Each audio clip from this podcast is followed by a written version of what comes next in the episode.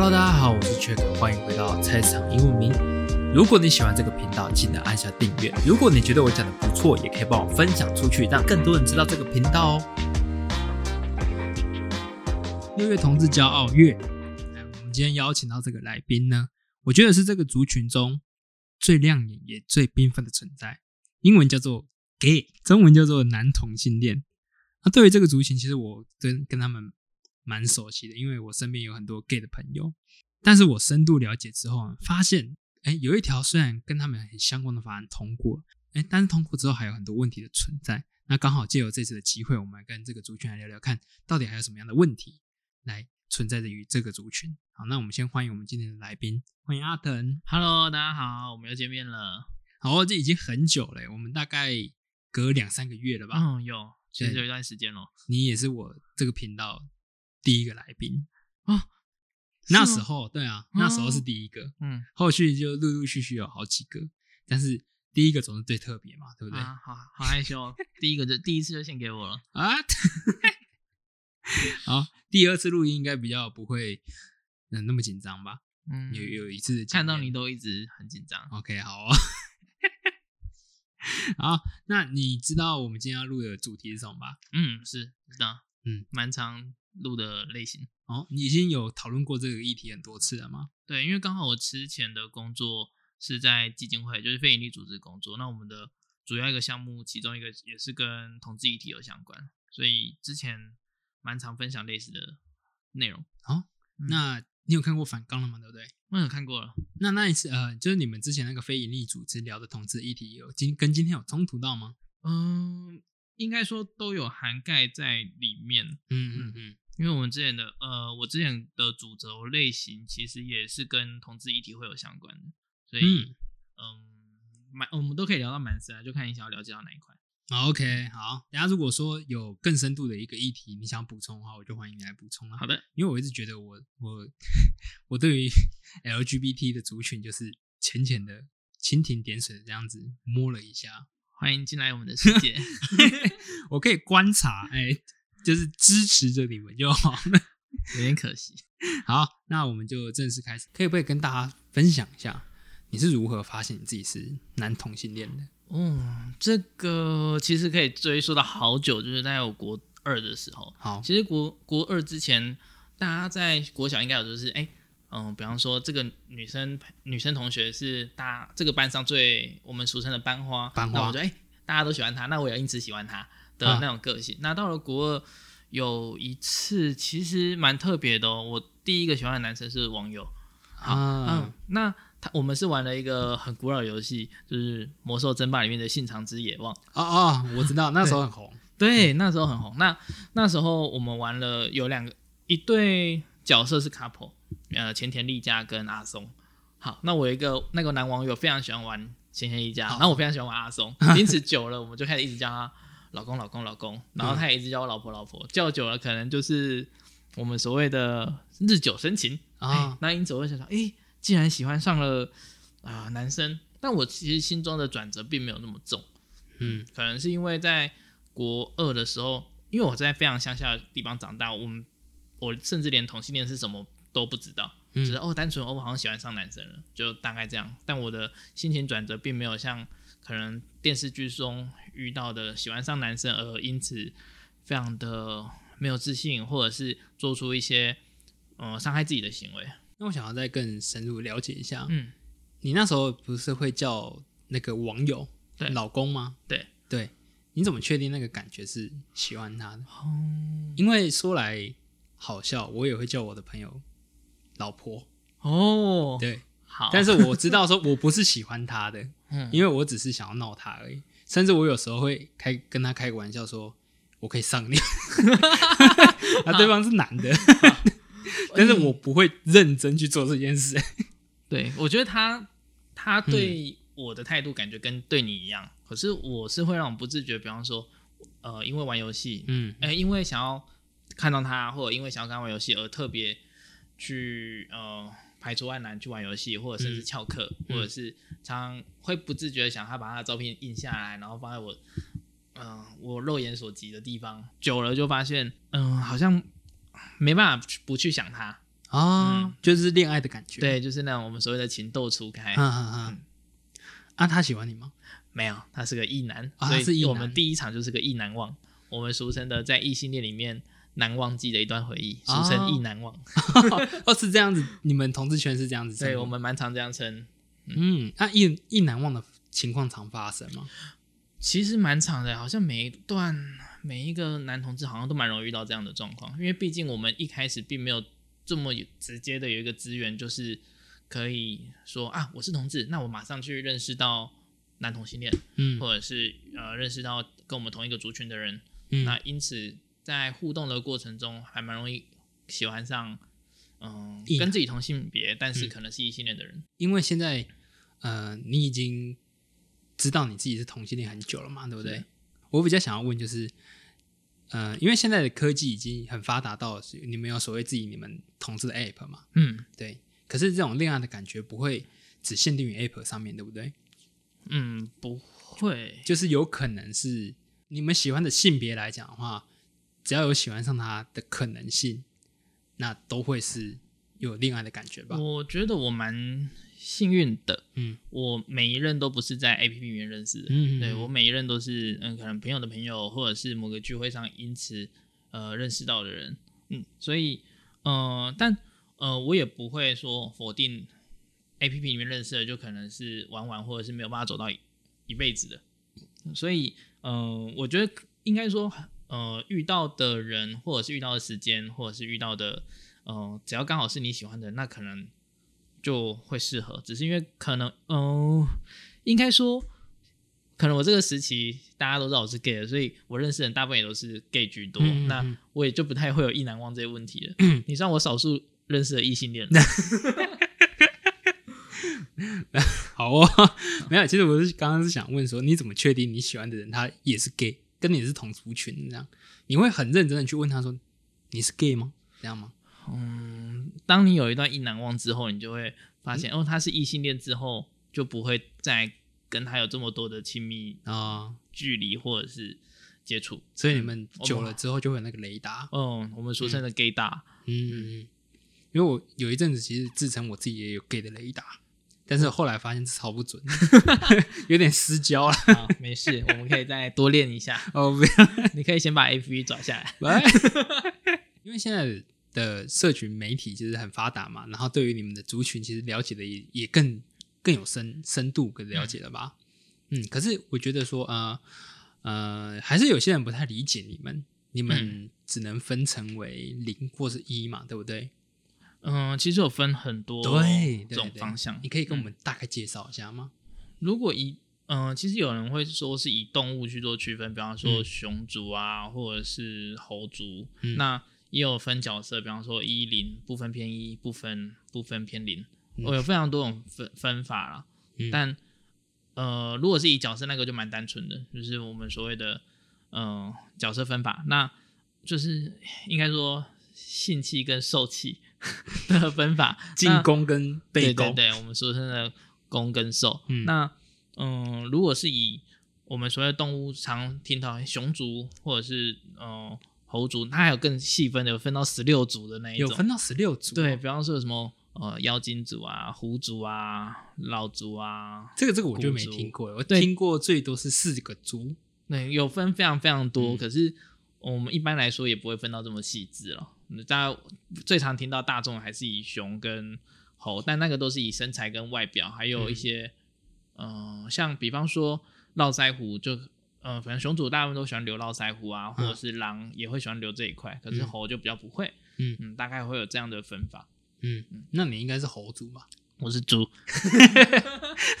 所以这哎、我只是想问，所以真的有猪族这个这个分法吗？我们其实猪算也算是大众蛮会讲的一个啊、那用词。可是这样不会很伤害猪族的人吗？嗯，应该说没有这么多人乐见，只是我已经被叫习惯了，所以我也我也觉得还 OK，啊、我 就是快乐小胖子。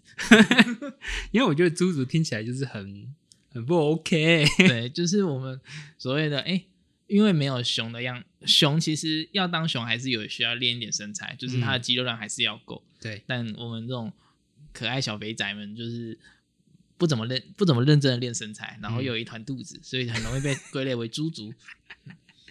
我我这个我有听过，呃，我的同事朋友分享，嗯，对对对，就是有很多的呃猪族会自称为自己为熊族，我我我不想要就是去批评猪族他们的身材怎么样的，嗯。就是因为那是你们族群的分法嘛。那我觉得喜欢自己的外表，那都是好的，嗯，不管怎么样，所以你也不要说自己是猪了，不会不会，我很我很乐 乐见这件事情。你可以说你自己是水豚族，水豚族，水豚我们要可发生一个新的用词吗？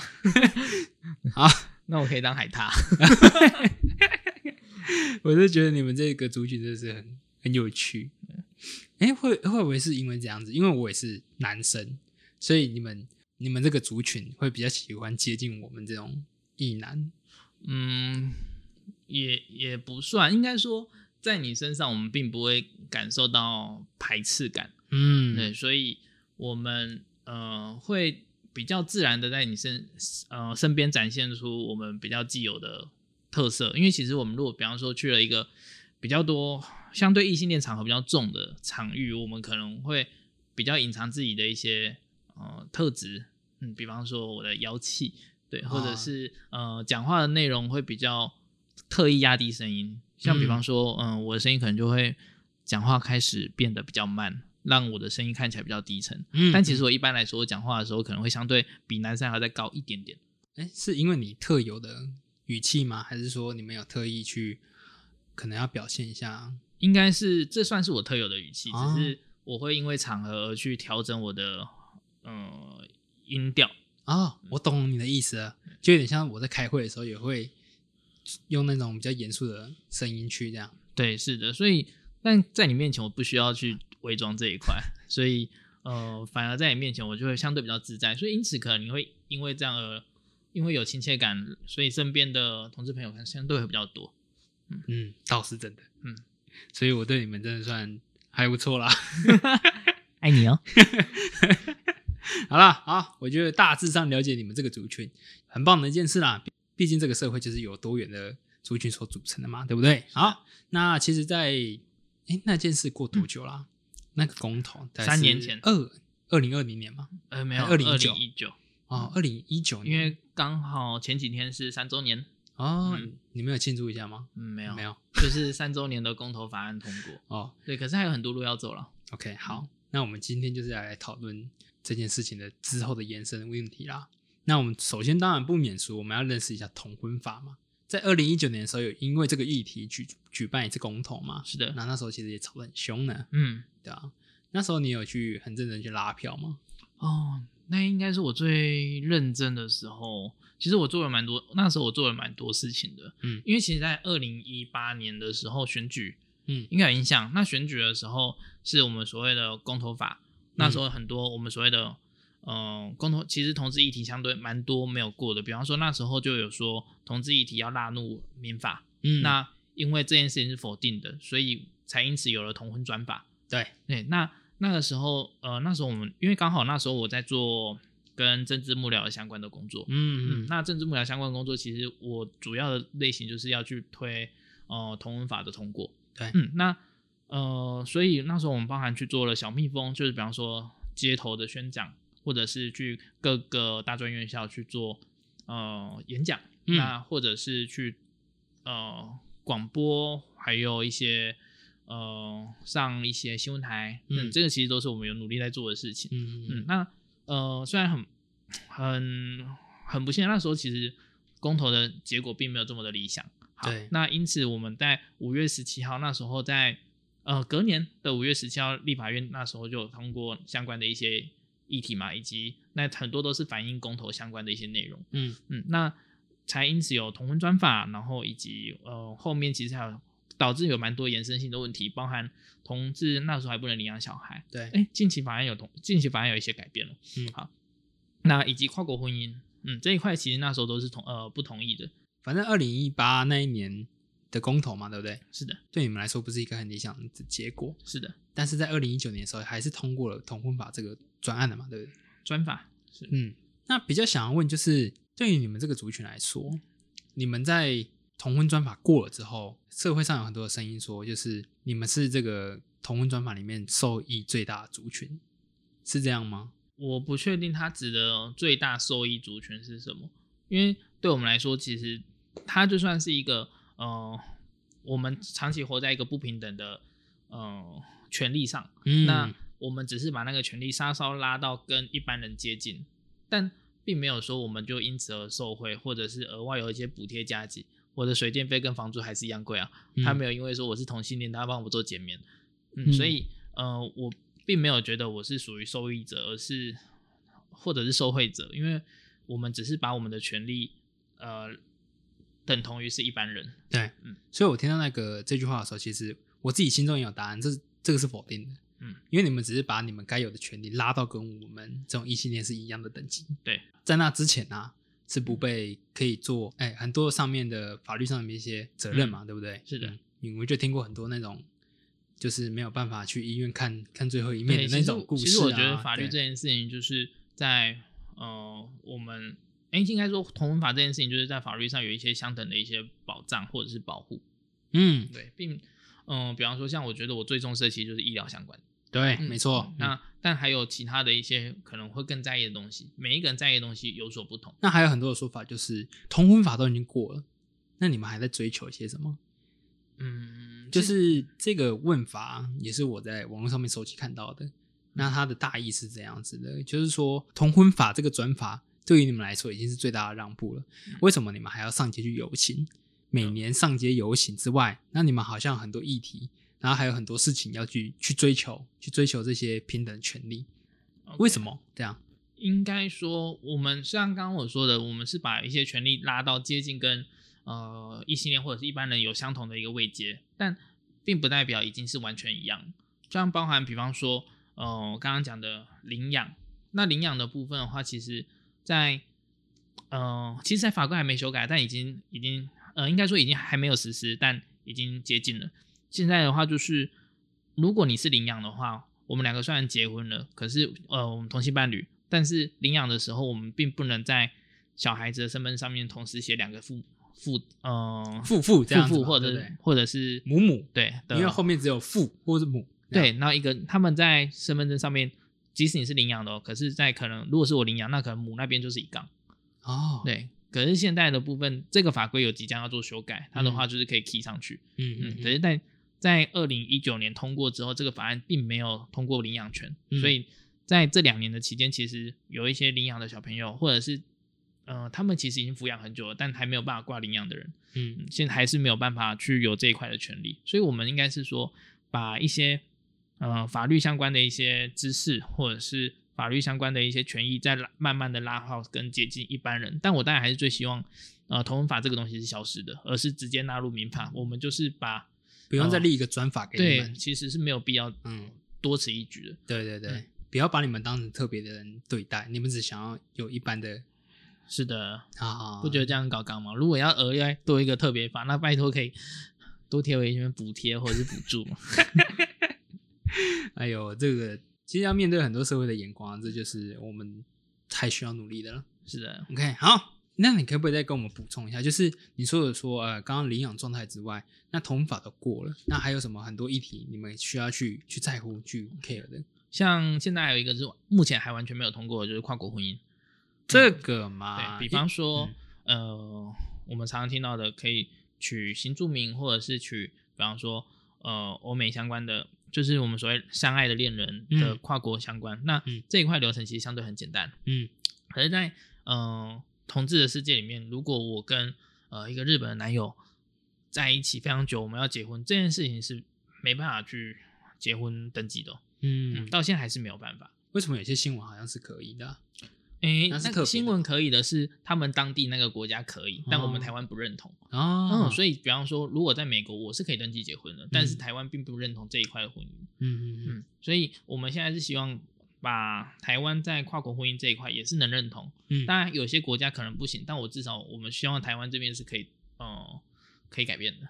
嗯嗯嗯，所以就意思就是说，我们一般人会碰到的婚姻的问题，你们都想要诶追求平等一个状态。当然，那我觉得一般人碰到的一个问题，还有一个很大的就是离婚，应该对你们来说应该就没有什么 哦，是啦，但这个就是呃，感情本来就是需要磨合的啊，所以离婚应该你们就不用太去争取嘛，就是离婚就是签签这样，对，一样的一样的流程，一样的流程。OK，好，那我比较想问，就是在离婚之前啊，其实会有很多的婚姻的咨询哦。那我比较想问，就是在婚姻的咨询的时候，是不是比如说我们这对夫妻有婚姻上面的问题，我们去找咨询师就做咨询？嗯，那我们的咨询的话，通常这个咨询师可能是咨询一般的家庭嘛，就是一男一女这样。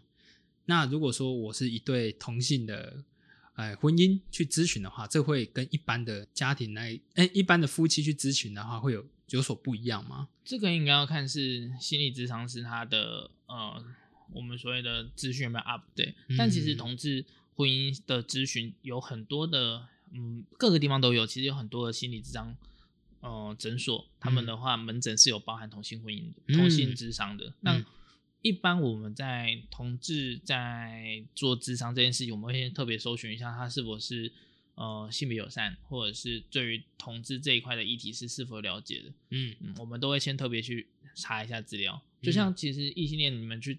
因为台湾有非常非常多的智商诊门诊或者智商诊所，你们也是会先去看一下网络上的风评。那我们其实也会这个咨询过程，其实就是要看心理智商是他的他自己的一个研究的过程吧，对吧？是的，对，好，那就没什么太大问题。因为我查到的话，他们说，哎，你们也有这样的问题，哦，我就想问问看，就是这个族群的意见，这样。确实，我知道有一些有蛮多，但好，可能是我很幸运，我身我身处身处在直辖市，直辖市在。同志议题，任何一个家其实，在同志议题这一块的关注度都算蛮高，所以在比方说，不管台中、双北或者是高雄，都有专门，甚至有在专门做同志婚姻或者是同志智商的门诊或者是诊所的。嗯嗯嗯。关于同婚法那些后续的议题，其实讨论差不多了。还有，他们其实还有很多我们在努力，那也有很多呃，我们所谓的协会或者是基金会也在呃一直在努力在往。更好的方向去走。对，那你们下一步男同志这个族群好了，嗯，你们下一步的目标是什么？哦，我觉得每一个人的目标不一样哎，因为像呃我自己，我觉得我算蛮自私的，因为我很幸运的刚好是在呃另外一半也是台湾人，然后呃我们我在一起刚好就是跟法律有相关的任何的议题，但在同文法通过的时候，我这些东西都相对有了一些保障，所以。我自己追求的方向反而是，呃，让需要的人去追去追求。我自己的话是觉得我已经满足了，所以我就我就这样我做的事情，我做的事情就是捐钱，努力让他们有更多的能力去做其他事情。嗯，那我问你哦，假设好了，我也是同志，但是我就只顾好我自己就好了，我就找一个男同性恋，我就跟他交往。然后你们这些同事的议题我都不在乎，我我只要这样子，就是好好的交往，然后好好的去享受我的人生。你们这个同志族群有这样的人，应该会有多少人会有这样？一定都有啊！这个其实不管同性恋或异性恋，在关注法体法案的时候，其实都是有。我这就是我们所谓的搭便车行为了。嗯嗯。对，可是呃，我们这我觉得很常讲，就是没有人是旁观者。嗯。那呃，所以虽然我刚刚说我已经满足了，但我想我知道还有很多人有更多需要被注意的需要被帮产业，所以我就是以捐款的方式去做，因为有更多的细节可能是呃我的人生经验里面我不会遇到的，那可能更多一些我们所谓社会角落需要被帮助的，那他们有更多可以帮助的对象，或者是有更多的资源，我就提供我们所谓的新台币去做支持，这是我觉得我目前能做到最好的方式。嗯嗯，但当然还有一些。同志游行啊，或者是其他的行为，我还是会去上街支持，这是我能做。可是，呃，我觉得我现在在做同志议题相关的呃社会倡议，会比较偏向于是去做感谢声援的概念。嗯嗯，那呃，但其他一些社会议题的东西，我觉得还是会有更多可能对于议题上面更敏感，或者是有得到更多启发的人去执行，动力会比我还要强。嗯。就是意思，就是说你现阶段的目标已经达成了，之后阶段会稍许的比较困难一些，应该就是已经有点像呃老梅待退的概念 就交给年轻人了啦。对，有点类似，可是其实是应该说，呃，可能我在相不是我熟悉的领域上，我不要不想去碰这么多，但不是说不好，而是嗯我觉得可能那些文案并没有这么容易触动到他人，哦所以我会选择是用、呃、支持我能嗯执行的方向去做。OK，好，很了很棒。那我刚刚会那样问，是因为呃，其实我们那个问题就一定都会存在于各族群当中啊，是的，对啊，一定会有那种，哎，你明明就是也是跟我同族群，为什么你要扯我后腿？哦，一定会有，就像呃，我觉得可能有些人没有办法理解，那我们就可以再一个比喻，就是为什么有些人会去大陆说自己是大陆人这样子，真的。对，就是这个样子。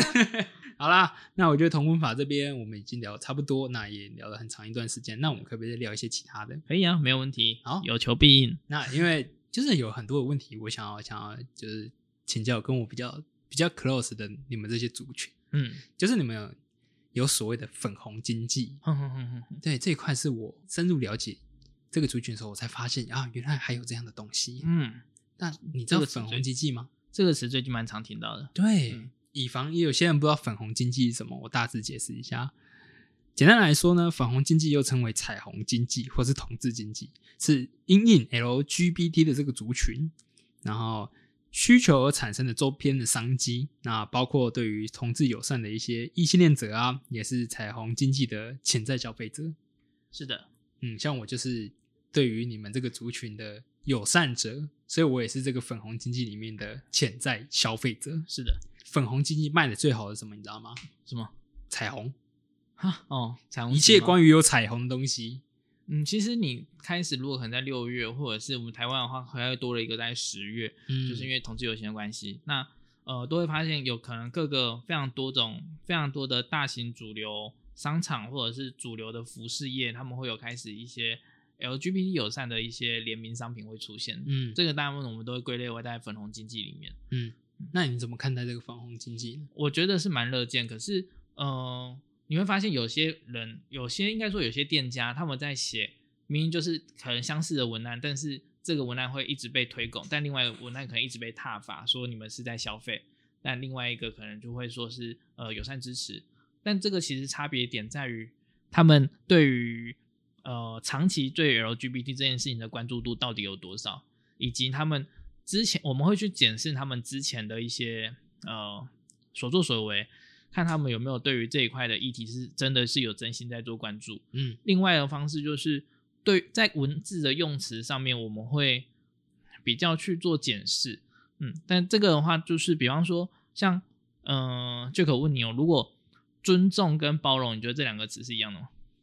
尊重跟包容吗？对，嗯，在尊重这一块的话，你去你要去做这件事情，那我可能不认同你，但是你去做，嗯，那包容的话，就是你这件事情真的很不 OK，但是我用我的大爱去把你包容，这样可以吗？，对，其实跟我的想法有点接近，但嗯你会仔细用刚刚你的呃你的思考逻辑，其实尊重有点类似像我们平等的概概念，我们都是一样。那嗯你这件事情做我是 OK 的，嗯对但包容这件事情会有点类似哦上对下。对对对对，可是你会发现，其实有一些真正如果对于同志议题是有相关的，他们是不会用包容这个词，因为包容就是啊，我去呃，我就是上对下，啊就是我可以接受你这样做，对对是我施舍给你，我尊重、我给予包容。嗯但是像我刚刚说的，同志议题，我们对我们来说，我们都是一样的，哦所以嗯呃，我其实会蛮介意有人用包容这个词的。我包容你们 LGBT 这对样，哦，就是这样好像不不对啊，太完全我在说，嗯我们需要你包容什么？我们是一样的东西啊。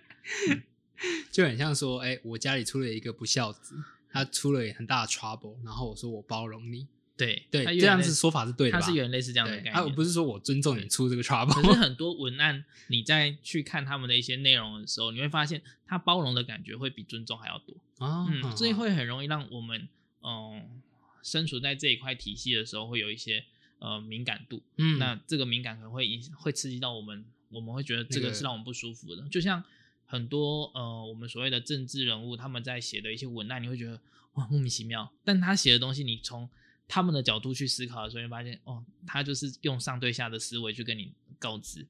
嗯，那嗯我们可能所谓的选民会感受到不舒服。就是他们是来蹭的，对，我对吧们就是说这种就是蹭到爆。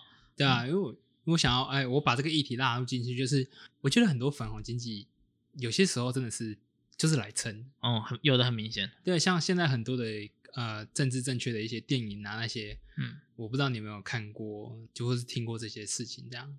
嗯，应该说听过蛮多的了。对，那这些事情一旦呃粉红，我觉得粉红经济是好事，嗯，对，但是一旦多了，那它就是坏事了。我我们其实以我的角度来说，我我其实蛮乐见于粉红基金的原因，是因为我们是希望还是有非常多的呃，我们所谓的场域或者是呃族群或者是人物是没有办法接受同志的存在，但当同志是成为一个日常的时候，嗯，久而久之就会有越来越多人习惯。其实就像二零一九年的时候，同呃我们所谓的法案修改的时候，多少人在网络上 po 世界要台湾要毁灭，台湾没救了，然后对，那个台湾股市要大跌。那个时候 真的是一对，非常精彩。但三年后，我们还是非常乐见在这一块啊。嗯嗯，我我们也没有因为这样台湾就毁灭或什么的。那这个就是因为当同志议题已经习以为常在各个角落的时候，嗯嗯我们嗯、呃就会当大家就开始习惯这件事情，那它就变成日常。嗯所以我是蛮乐见粉红经济它扩张的状况，可能甚至我希望到各个角落都会有。那粉红经济久了，它就会变成一个日常，而不是只有在六月或十月的时候出现。嗯嗯嗯。那我还有一个比较想问的，这是我私底下自己想问的，我没有写在反纲上面啊，就是关于很多店家或者说一些场所好了，会写上性别友善这一块。嗯，对我来说，就是会觉得这不是应该的吗？嗯，对。可是我觉得，在许多场域里面写性别友善，它并不是单单说是对于同志的性别友善。就是他们通常会标注说 LGBTQ，然后后面就越来越多英文字的那个，对，越来越多英文字的友善这样。嗯呃，我在我的认知来讲啊，这些尊重，嗯，对，是人对人之间的尊重。本来就该有的类型。对，本来其实我也是这样觉得。对对对，然后特别写上去，会不会就是又有一点蹭到粉红经济这一块？你们会因为说它标上了性别友善这个这个标记，然后你们特别去这家店消费吗？嗯，其实我的话是会的，可是哦我应该算我放换个方式说，我先反问你好了，性性别友善厕所这件事情对你来说，你的认知是呃男女都可以进去，还就是？因为他呃经过那么多年的宣导嘛，他就是任何人都可以进去，这样是的，对啊，对，当当这件事情习以为常的时候，可能我们在做的建设都会习惯的把这个东西也做进去。嗯那 L，我觉得这个就是一个在倡议的一个倡呃，在倡议的过程。当大家都习惯接受了性别友善厕所，那久而久之，可能十到二十年后，所有的厕所都会变成有点像性别友善厕所这一块。那这时候就可以不用标签了。嗯，那呃，如果在我们现在有一些场域并没有这么欢迎呃同志或者跨性别，甚至其实我觉得很幸运的是，因为我是同志，但我并不是跨性别，所以可是很多的跨性别他们会遇到一些不友善的对待。嗯，那 L 呃我们所谓 LGBT 的性别友善标签，他们是可以在这个场域里面轻松的去做自己，反而是相对比较放松的。当所有的性别呃，当所有的呃商家都有呃 LGBT 的性别友善标签的时候，是不是这个东西就不重要了？但那时候就会成为 LGBT 他们是一个日常，大家都不用标。可是我觉得嗯这个就是一个还在努力的过程，就跟性别友善厕所一样，当嗯全部都一样的时候，呃，这个东西才可以拆下来。OK，我觉得很棒。你这个回答真的是回答到我们一般人对于 LGBT 性别友善这个标签所带来的疑问。嗯，因为我们这种直男是不会去理解的。因为他要关注，他要嗯真正提供的可能是更多我们所谓的次文化相端，或者是呃更少数的性更性少数的一些人。嗯，好了，我觉得 LGBT 友善这个空间呢，如果它有特别标注起来，其实我也会进去里面比较放松哦。对，因为里面就有很多多元的人在里面，这样，嗯我就觉得酷 好，你也是个喜欢观察很多东西的人。就觉得你们这些族群，呃，让这个世界变得蛮有趣的。Love you。好啦，那其实我们聊了蛮多的嘛。那对于男同志的话，呃，其实还有什么可以聊吗？嗯，就对于你们来说，其实哎，好像大家对你们人是认识的很多了。对，其实你觉得会这样觉得吗？以男同志跟女同志应该算是呃大众们可以相对比较可以接受，或者是比较能呃习以为常的的群组了。对对对对，因为群你们常出现嘛，对，对吧？然后，嗯，就是在于各个场合，比如说像张惠妹的演唱会啊，蔡依林的演唱会啊，都会有你们的的存在。对希望我们的存在可以在各个角落都出现。，OK，好，那好，那对于六月的同志骄傲月啊，这个月份对你们来说，对你来说有什么特别的存在吗？对我来说是比较没有，但我确实是会去看哪一些单位有呃我们所谓的一些活动，或者是嗯去做一些倡议。哎、你有参加过吗？参加过哪一块？就是啊，不要说六月好了，就是台湾，你说还有十月的嘛，对，就是台湾的游行嗯同志游行，全台的我都有参加过。哦，对，就是因为刚呃我之前的工作是会接触到同志游行，我也有筹办过，嗯嗯嗯，所以就是各个地方都有去观摩或者是去参与。哎，你们每年同志游行都会有一个主题或是议题吗？还是就是说就是就是一个游行这样每一年其实都有它倡议的方向。？OK，那你嗯可以跟我们说一下今年倡议是什么吗？今年吗？台中吗？呃，台中停办哦，哦真的啊？台中停办。那那其他地方呢？北部北部的话有啊，你考考倒我，北部忘记了。还是你讲一下去年的好了，去年是成人之美了，成人之美。嗯，去年的话台北是成人之美，嗯，就是刚好呃，我同志婚同志婚姻的话在，诶、跟着不是同志婚姻，就是台北的游行，他到了刚好有一定的岁数，我记得是十九，哦，但今年刚好是二十年，啊，对，然后就是很久了呢。，对，它是蛮久的一个嗯概念。然后就是倡导，比方说，嗯，重温除罪化、婚姻除罪那个除罪化，或者是嗯展更展现自己对于成熟或者是喜欢自己的一个行呃行为，或者嗯是喜欢自己的一个样貌。嗯嗯嗯，在游戏上面你们都打扮的很很鲜艳。每一个嗯、呃应该说同志，嗯、我觉得同志游行很大的特色，并不是说，嗯、一定要对某一个东西去倡议，但我觉得很像是三百六十五天里面会有其中一天是可以去轻松做自己，那属于你们的日子。，对，那个日子是我想要做怎么样的自己，都是可以被接受或被嗯认同的。因为每一天其实你会想，哇，工作多压抑啊，多少事情要做，你总要该有一天可以去做放松吧。其实很多同志都必须要在一个呃小圈圈里面，或者是小框里面，才有办法去呃放松做自己。那、嗯很多同志，甚至是我自己，也会希望我的兴趣或者是我喜欢的东西能摊在阳光下。嗯那那一天，就是我觉得就是刚好我能呃让大家所看到，这可能是另外一个样貌的我。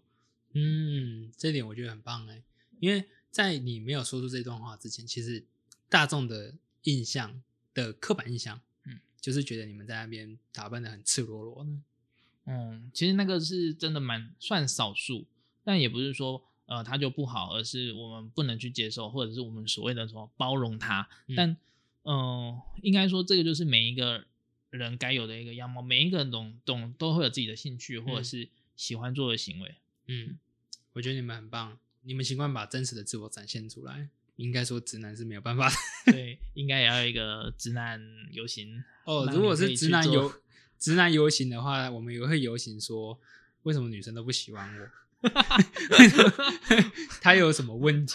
那就是直男不会检讨自己，欢迎来到一个政治不正确的 podcast。就是哎，不是，但就是直男很有趣，直男也很有趣。对，你们应该把 LGBT 后面也要加一个直男的一个族群，这个族群是一个嗯，OK，我们所谓的直男癌，对啊，哎呀，你你们 gay 也有直男吗？呃，gay 里面有直男，有有吗？我我一也是有，我应就是该说直男的 gay 这样，应该说你说个性比较偏，呃，因为直男有一个特色，他们就是他们想这样做，对方应该就要这样子做，他们不会去理解说哪里出了问题。哇，你这个你，呃我刚刚很认真的在想，因为会讲同志议题的人，相对都要，我们都会比较婉转的去讲一些用词。你刚刚的词非常的政治不正确，所以我也可以讲出非常政治不正确的话吗。没有没有没有没有没有不政治不正确，就是那我举例好举例，最近有一个很有名的，他就是他今就是跟跟跟一个女生出去约会，我知道你在讲哪一个 我还是把它我还是把它讲完，我觉得大家都应该知道，但是我想重复一次，我觉得太好笑了。他他那个很经典。对，他就出去约会之后，哎，约会几次觉得还不错，然后他就回去问那个男，哎、没回去问那个女生说，哎、那你要不要跟我在一起？他就说女生，哎、女生就说那因为也也有点太快，他想再思考一下。男生就回答说，嗯你在思考什么？你再这样下去会变成彭佳慧，我知道这个。这就是直男呐、我觉得他直的很很直哎 我觉得直男的成长过程，就是我们所谓的蛮多会，其实我们我觉得应该说那个个性很多人都有啦，嗯，只是好像直男真的会比较容易展现出这个行为。我们同志圈还是有这样的人，也是有，还是有，还是有。哇 哦，对，但是就是嗯，我们就会归类在可远观而不可亵玩焉的单位。gay 的直男，就是好难想象哦。就是嗯、呃我们都会，我们也不会说他就是直男啊，因为啊直男毕竟还是对于我们异性来讲，我们对会说他就是一个比较神经大条的人，啊比对较我们会讲的比较婉转。嗯，这样有政治不正确吗？我刚刚那样讲，嗯，如果是我之前在广播的时候会，啊我不可能讲出这种话，但我啊觉得如果可能，我就会归类为他就是比较呃木头，缺嗯缺乏社会经验。不是因为我我是同一个族群的，我应该啊也不是这么说啊，就是我希望大家如果在追求感情的时候，当然是能够有他们希望的结果，那当然是最好的。那有时候你的技巧如果追不到女生，真的是。呃，你可能要去思考一下你的技巧哪里出了问题。OK，对，所以你追女生都是靠技巧吗？追女生都是靠钱包。好，我大概知道了。没有没有没有这种事好啦，那你觉得说，哎、因为刚才也聊那么多了嘛，那你觉得我们一般人对于你们其实也认识了很多了嘛，对不对？嗯嗯，那你还有会觉得说感到我们对你们的歧视吗？嗯，其实有时候还是会多少还是有了。嗯嗯，可是嗯，对于每一个人对于嗯行为或者是言语的接受或感受度也有所不同。嗯我是相对来说，我算嗯已经听得很习惯了，可是有些人可能相对比较敏感。嗯嗯，所以我觉得在，我觉得在大家在所谓跟我们同志在聊天的过程中，你就把它当做一个人去看待，而不用特别去标签他，还是有这样的存在还是。很多啊。嗯，那他们是怎么聊天呢？哎，因为不是就是跟你们，有时候我真的没有办法理解。我我是带有一个很呃想要了解的心态去去询问这个问题，就是他们怎么跟你聊天？那、你不是把你当成一般的人聊天就好了吗？对，我觉得正常来说也是要这样，所以我也没办法能，我也没办法理解，毕竟我可能很早之前我就已经认知我是同志，哦所以我也有点遗忘掉怎么去特别说啊，因为你是同志，所以我要特别跟你用这种方式去讲话。啊，那你就把我当做一般人，可以开嘴炮，一样嗯可以讲一些奇奇怪怪的东西。啊，譬如说，哎、如果说我们今天要出去玩，然后可能我们四个人就说，哎、阿腾，你你你单独一间，因为你是 gay，这样子就很不友善吧？这样会觉得很奇怪。啊、嗯，我就哦，对，可是这个这个感受就会非常的不舒服，超级吧？对，就会非常不舒服。嗯嗯嗯啊，对，我们这个族群还有一个很很特别的，就是都觉得你们你们 gay 会喜欢我们，真的，太多不会。有时候会不会喜欢一个人，外表应该就要先看出来。你是 gay，你一定会对我怎么样？对 对，嗯他们都会有这种感觉，蛮多的。有这种想法，其实要去思考。如果说我我想一下怎么比较婉转点，就是如果说你现在没有人喜欢你的话，呃，也不保证 gay 也会喜欢你。哇，真的很婉转。对，但我们都会习惯说，如果女的都看不上你的时候，那男的怎么可能看得上你？为什么他们会有这种想法？我觉得很有趣。对他们就会认知在呃，诶，应该女生的标准会比男生要再高一些啊他们可能会有这样的认知，所以就是哦啊，女生没有喜欢我，可能可能可能男生就很容易男生就会相对容易喜欢上一个人，嗯，但并没有。有时候不不被喜欢真的是外表问题，或者是你的行为举止并没有没有让你这么多人喜欢。那那一定就是这个人的问题。对对，我觉得那个很好笑。对，但嗯，真的蛮多的。这个其实我到现在还是会遇到，嗯，嗯只是就是要看我我已经习惯了，所以就是用一些比较诙谐的方式去带走。嗯，身为同性恋，如果说有时候跟跟异性恋相相处的时候，你们一定会碰到那种不得已的状况吧？譬如说，我们今天如果要出去玩，就我跟你，嗯，那我们睡同一间房间的话，你男朋友会吃醋吗？不会啊，不会对，他是刚好我我另外一半是比较不会吃醋的对象啊，，为什么？嗯，可能我长得太安全了吧？我我 没有不是我不是说因为因为呃，每一个人对于吃醋这件事情或者是行为举止反应都不一样了。嗯但我刚好另外一半不会，可是很多其实都会啊。就像举例好了，比方说你跟一个非常认识很久的女生出去，嗯对，那你可能甚至在认识你女朋友之前就已经先认识了，嗯嗯对，嗯那你跟她出去，说明你女朋友还是会吃醋啊。嗯，这是跟异性恋，呃，异我觉得异性恋跟同志之间都还是有这样的一些行为，还是嗯有，还是有我们所谓的异性恋的男生会吃，比方说我跟这个女生非常的熟，他还是会吃醋，还是会有吃醋。我觉得就是一个一个行为的展现。嗯，所以吃醋怎么样还是要看人，对我认真觉得还是要看人，嗯，不会因为说呃，假设你同性恋，然后跟一个异性恋男生出去过夜，然后你男朋友就应该要吃醋这样。对，应该应该不是这样说。嗯哦但我就是一个很爱吃醋的人，所以就是嗯，哇不一定这个很特别。对，不一定。，对，真的就是哇，那就是吃醋这个点就跟很多还是要看人啊。对，啊这是认真看人，就是没有，我觉得这个刚好没有跟族群或者是性别是有相关的。嗯嗯嗯嗯对这就是感情了。嗯，说不对定你你另外一半跟，如果你跟我出去，说不定你另外一半反而会吃醋。嗯呃，这个的话，你刚刚已经讲到，这不是族群的问题是感情的问题，我们就不聊了。好 我这个我这个频道不聊感情。那我们聊性可是你们会避嫌吗？避嫌吗？对啊，我的意思是说，是会啊。那避嫌有分族群吗？跟异性恋出去，我反而比较没那么就不会那么在意。比方说，我跟你出去，我就完全不可能发生任何的行为。嗯，嗯可是跟可能如果是跟呃同志出去，我会特别应该说我会特别去讲他的呃性取向，比方说，哎、我跟某某人出去，哎、他是异男，嗯啊或者是什么的，对、嗯我会特别跟我另外一半说。嗯对，可是如果是呃圈内人，我就会跟他讲，比方说跟谁出去，然后特别讲地点啊或什么的，会讲的比较清楚。啊对，异男的说，我也不知道他要去哪里。哦，比如说你如果是要跟我跟我出去，你就说，哎，你会跟你的男朋友说，就是我跟 Jack 出去，就这样。对对，跟这个出去，他是异性恋。对，嗯啊，他你不会跟他说我去哪里这样。呃，哇，这个真的是我我不好的地方，因为啊我觉得跟一些人去哪里，我就觉得没差，反正他去的地方都很无聊，所以就不用特别讲，而且也哦不会特别记他要去哪里的行程。嗯嗯嗯。假设如果说我跟你哪一天还要再录一集，然后你们家也不行，然后在哪个地点也不行，我就跟你约在旅馆里面。嗯，我会跟他特别讲一下旅馆可是他应该是很放心。好了，那这个好像又牵扯到爱情的问题了，对不对？对，哦，那就是不聊。好，可以。好啦，那其实录到现在也差不多了。那嗯最后最后呢，那还是有一个传统啦。你有想话想要对男同性恋说呢？男同性恋吗？还是男异性恋？男异性恋，那两个都说好不好？嗯我如果我是我是对于异性恋这个的话，我会觉得说，嗯、我希望出柜这个词啊，在这个社会中是消失的啊啊，OK 啊因为原因就是因为出柜这个行为就是，哎、我因为我是同性恋，我必须要跟大家说。但嗯你是、当你是个异性恋的时候，你有跟大家说过吗？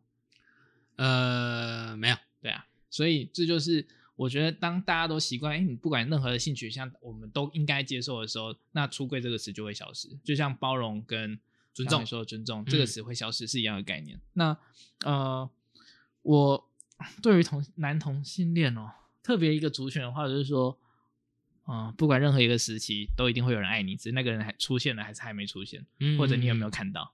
嗯，大家要相信爱情啊！或是在他在别的宇宙？不要吧，不要吧。好啦，好好啦，那今天很棒了。OK 那啊、呃希望你们来有一天可以这个社会就是用一般的眼光来看待你们哦，好好不，好？OK，, OK 那大家都一起努力了，不管是你们这个族群要努力，我们这个族群其实也要尊重你们。好，OK，好，那我是 Jack，我是阿腾，那我们下个节目见喽，拜拜拜。